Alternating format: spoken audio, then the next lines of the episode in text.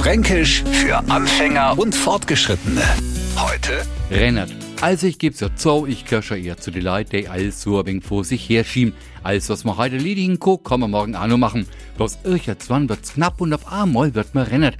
Typisches Beispiel die Steuererklärung. Da bin ich wahrscheinlich nicht der Einzige, der im allerletzten Moment rennert wird. Um einen eher gemütlichen Franken ein wenig in Bewegung zu versetzen, man bloß ein wenig unter Druck setzen oder was Schönes in Aussicht stellen.